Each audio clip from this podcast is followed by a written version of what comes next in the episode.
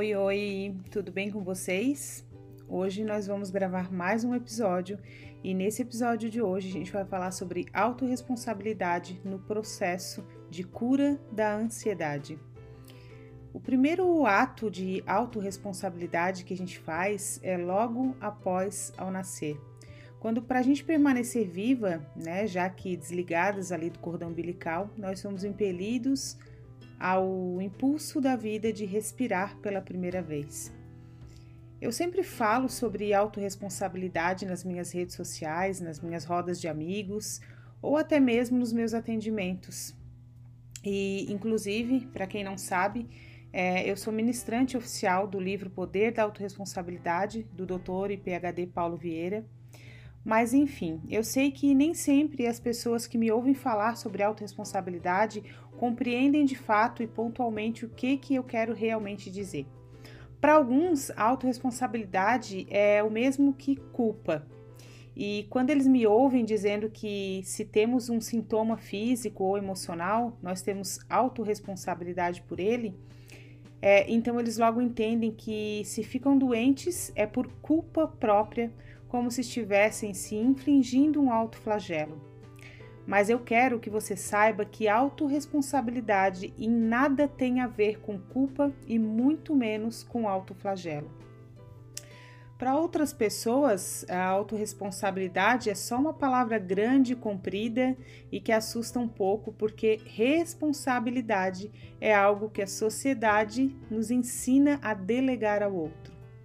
Nós delegamos a responsabilidade da nossa educação moral exclusivamente aos pais, a responsabilidade da nossa educação escolar exclusivamente à escola a nossa responsabilidade pela nossa saúde exclusivamente ao médico, porque horas ele tem obrigação de encontrar a causa da doença e nos curar, né? Já que ele estudou tanto para isso. É, pode acreditar, muitos acreditam nisso. Mas quem pensa assim geralmente tem muita dificuldade e até mesmo se recusa a entender o sentido dessa palavra que é tão carregada de significado que é a autorresponsabilidade. Lendo um trecho uma vez de um livro, é, me fez, me disparou um gatilho de reflexão sobre o assunto que durou por dias. Se a gente parar para observar, né, o primeiro ato que nós temos ali de autorresponsabilidade é logo após a gente nascer, né? Quando a gente, é, para permanecermos vivos, né, já que a gente foi desligado ali do cordão umbilical da mãe, né? é, que nos fornecia todo o oxigênio que a gente precisava até aquele momento, a gente ali, a partir daquele momento, a gente é impelido pelo impulso da vida a respirar pela primeira vez. Né? É uma atividade que perdura como sendo nossa exclusiva responsabilidade até o nosso último suspiro. E o nosso segundo ato de autorresponsabilidade, ele acontece logo após o primeiro né? Quando a gente é levado ali para o peito da mãe, né, para ser amamentados pela primeira vez, de nada adianta a gente ter um peito ali farto de leite, rico de colostro, se a gente não souber sugar. É, e aí você pode estar tá pensando, é, mas respirar e sugar não são reflexos? Não existe vontade impelida nesses atos, né? E aí eu vou discordar de você. Eu digo que existe sim.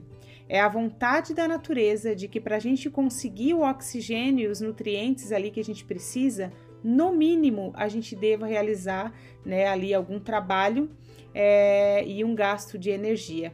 Então ali a gente já é impelido de, de certa forma a tomar uma decisão. É, se eu estou num processo de tratamento para ansiedade, depressão, qualquer transtorno ou até mesmo ah, alguma doença física, qualquer que seja, com a postura de daquele que espera receber tudo do outro, né? Que espera receber tudo do profissional ou da equipe que te assiste e somente fica, fica ali precisando é, esperar pacientemente o efeito desejado, então eu ainda estou na fase intrauterina, né? Com aquela postura de embrião que através do cordão umbilical recebia todo o suprimento para a vida eu ainda não percebi que, querendo ou não, para eu alcançar um estado de saúde plena, né, de saúde que eu desejo, existe uma contrapartida, né, um gasto de energia. É impelido pela vontade própria de buscar o que eu quero e o que eu preciso, ou seja, eu realmente preciso fazer a minha parte. Não significa que eu vou me martirizar né, por ter adoecido, porque eu acho que o sintoma surgiu porque eu não fui capaz de lidar com ele, com algo, nem delegar a culpa àquela pessoa que me fez algum mal no passado ou no presente, como ela sendo a responsável pela minha insônia, depressão, ansiedade, pânico.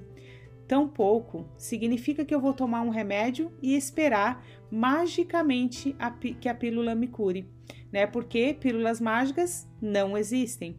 Presta atenção nisso. Remédios não curam ninguém. Quem cura é o próprio corpo.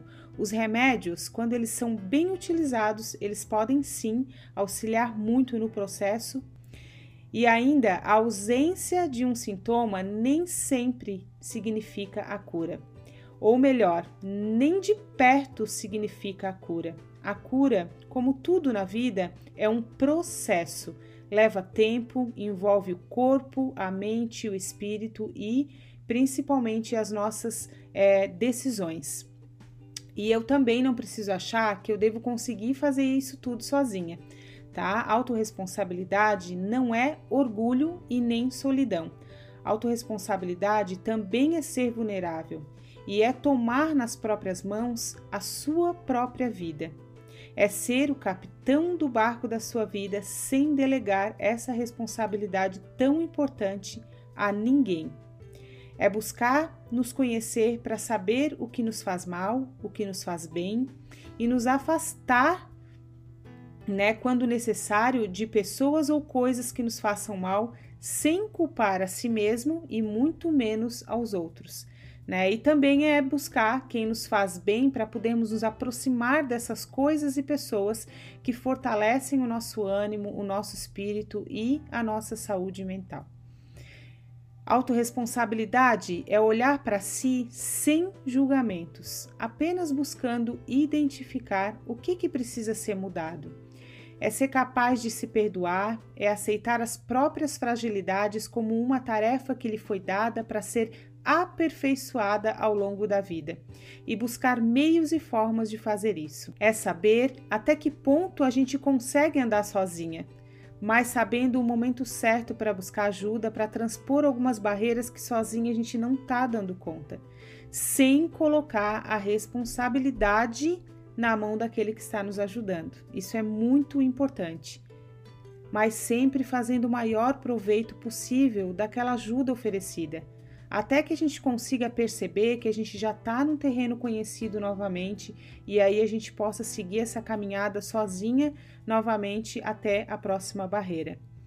Não se engane, existem muitas barreiras e tá tudo bem.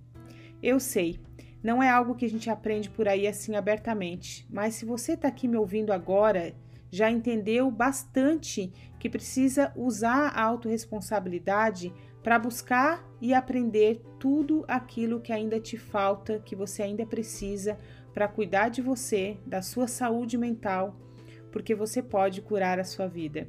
Eu espero que tenha feito sentido para você. Talvez nos esbarramos aí nesse seu processo. Eu te desejo uma boa caminhada. Deus abençoe você. Se você ainda não me segue, meu arroba é Silvana. Me segue lá, eu vou ficar muito feliz em te ver por lá também e até o próximo episódio. Beijo, beijo.